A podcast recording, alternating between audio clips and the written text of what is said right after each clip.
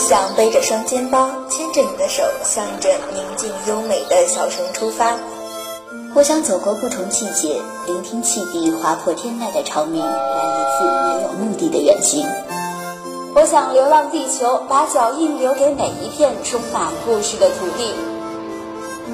漫步邂逅，用耳朵邂逅一段自然的时光。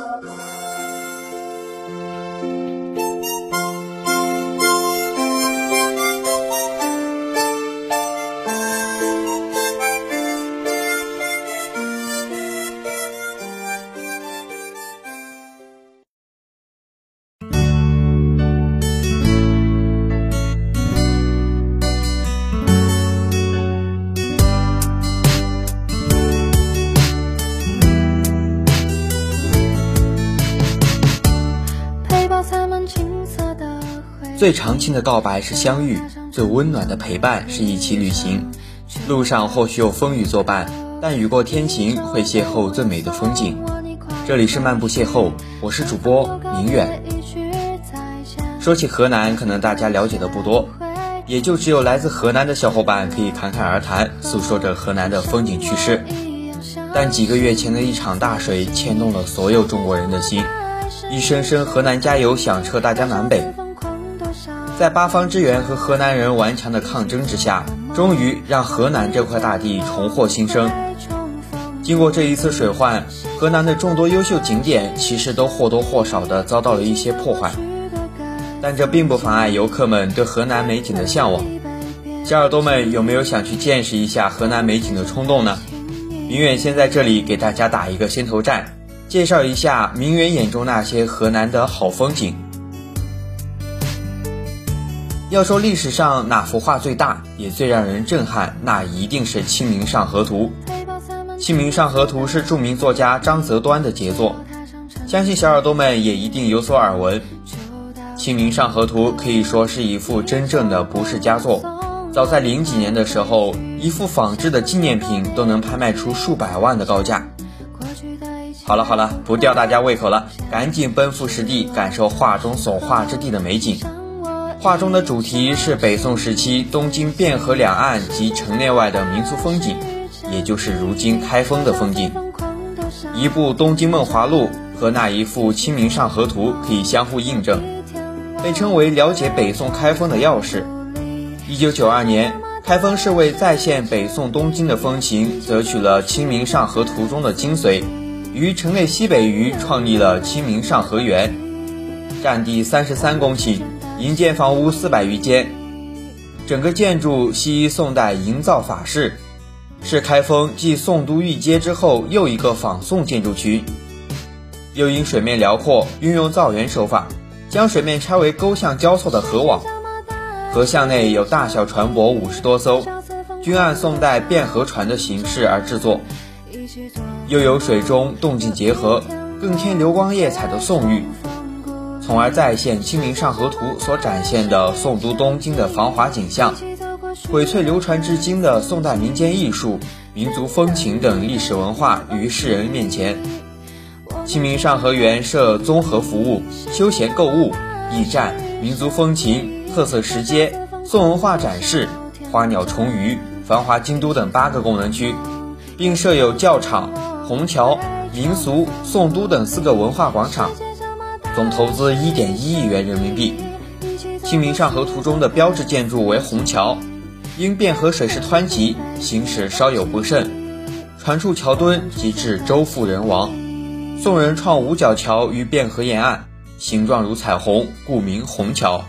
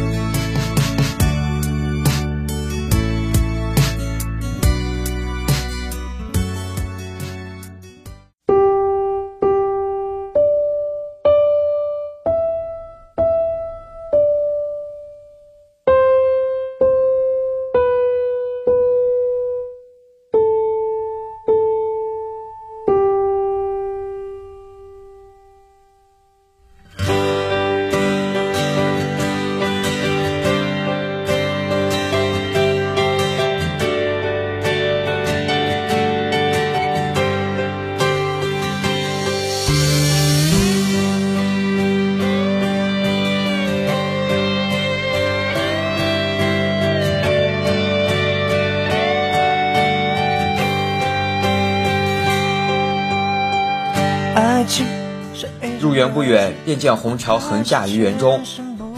此种桥式为宋代的优秀创作，也是桥梁建筑史上光辉的典范。仰观此桥，可以深刻的体会宋人的智慧。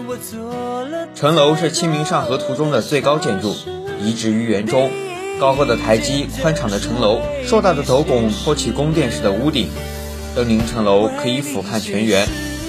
彩楼欢门是东京的特色，东京梦华录称，凡经久失殿，门首皆附彩楼欢门。据文献记载，这种装饰起源于五代，是为欢迎后周的创始皇帝郭威游幸东京潘楼酒店而设。《清明上河图》中有好几处彩楼欢门。证实了这种仅用于酒店的专用装饰建筑确实存在于宋代，是东京一道亮丽的风景线。东京的酒店有正殿、角殿之分，在宋代分工是非常明确的。正殿规模较大，有权向政府购买酒害，自行酿制有特色佳酒。这种正殿在北宋末年东京城内有七十二家之多。角殿是自己不能酿酒，只能向正殿沽酒出售。同时贩卖自己制作的下酒菜的店铺。清明上河园的孙杨正殿和石千角殿都建于清明上河图中，园中其他建筑都可以一一在清明上河图中觅得。园中不时出现宋代民俗风情的表演，以及脍炙人口的历史故事为内容的文艺表演。置身园中，可以领略宋代东京的风韵。为你我学会弹琴写字，为你失去理智，为你写诗，为你做不可能的事，为你弹奏所有情歌的句子。我忘了说，最美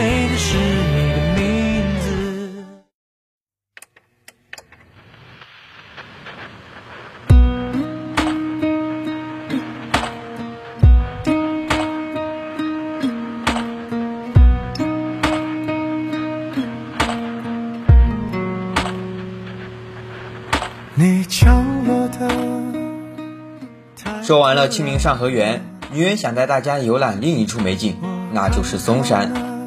嵩山位列五岳之一，是国内有名的名山大川。不过，大多数人认识嵩山，并不是因为它秀美的山水，而是嵩山少林寺。大概在一零年前后，有一部叫做《少林寺传奇》的电视剧火遍大江南北，几乎人人都会哼唱两句电视剧的主题曲，也诞生了想去嵩山一游的念头。今天咱们就先从嵩山开始介绍，为未来的嵩山之行铺垫一下知识底蕴。嵩山位于河南省登封县境内，地处中原，故称中岳，分太室、少室两山，各三十六峰。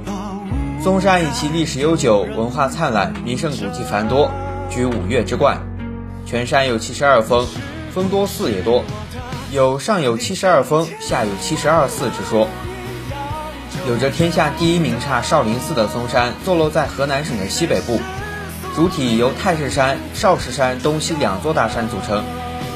嵩山被誉为我国历史发展的博物馆，儒、释、道三教荟萃，拥有众多的历史遗迹。其中，中国六最，禅宗祖庭少林寺，现存规模最大的塔林少林寺塔林，现存最古老的塔北魏嵩岳寺塔，现存最古老的阙。汉三阙，树林最高的柏树，汉风将军柏，现存最古老的观星台，告成元代观星台。此外，太师山黄风盖下的中岳庙始建于秦，唐宋时期极盛，是河南现存规模最大的寺庙建筑群。松阳书院气势宏伟，古朴高雅。宋时与淮阳、岳麓和白鹿洞书院成四大书院，加上苍翠清幽的法王寺。回环险绝的轩辕关，会可断臂求法的立雪亭等等，皆为中国人文风物的瑰宝。日出嵩山坳，城中惊飞鸟，林间小溪水潺潺，坡上青青草。一曲悠扬的牧羊曲，依然让人心如潮水。少林寺的秀丽景色，早已从这首优美的歌里栩栩如生地萦绕心怀。佛教传入嵩山封灯是在东汉永平十四年，此年。明帝刘庄传旨，在嵩山南麓的玉柱峰下建造法王寺，安顿西天竺的高僧摩腾在此翻译佛经，传播佛法。法王寺因此被定为中国佛寺之始，也称中国第一菩提道场。阳城侯刘俊经明帝允许出家到该寺修行，刘俊被定为中国第一位出家的佛教信徒，也是我国有僧之始。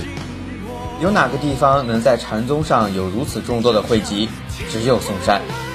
看一看清幽神秘的佛门圣地，感受那里的清新脱俗，也许会成为每一个旅游者的美好愿景。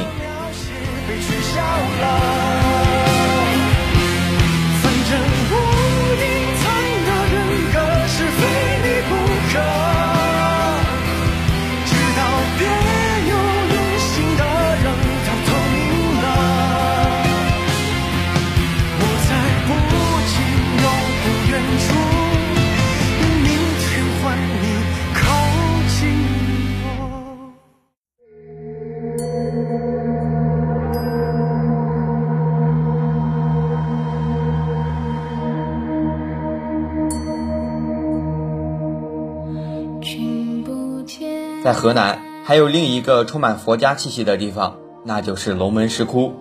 见识过了少林，那就必须去龙门石窟走一遭，才算是真正的见识了河南的佛家文化。龙门石窟位于洛阳市区南十二公里处，是与大同云冈石窟、敦煌千佛石窟齐名的我国三大石窟之一，国家级五 A 景区。龙门是一个风景秀丽的地方，这里有东西两座青山对峙。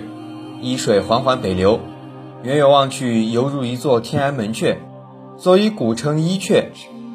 伊阙自古以来已成为龙门的第一景观。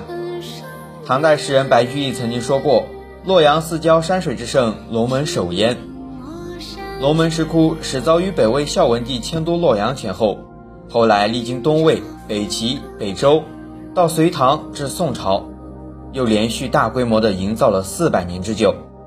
石像密布在沂水东西两山的峭壁上，南北长达一公里，共有九万七千余尊佛像，一千三百多个石窟。其中最大的佛像高达十七点一四米，最小的仅有两厘米。这些都体现出了我国古代劳动人民很高的艺术造诣。在龙门石窟的众多石窟中，奉先寺是龙门唐代石窟中最大的一个石窟，长宽各三十余米。据碑文记载，此窟开凿于唐代武则天时期，历时三年。洞中佛像明显的体现了唐代佛像的艺术特点，面型丰肥，两耳下垂，形态安详、温存、亲切，极为动人。石窟正中卢舍那佛坐像为龙门石窟最大佛像，身高十七点一四米，头高四米，耳朵长一点九米，造型丰满，仪表堂皇，衣纹流畅，具有高度的艺术感染力。实在是一件精美绝伦的艺术之作。据佛经说，卢舍那的意思是光明普照。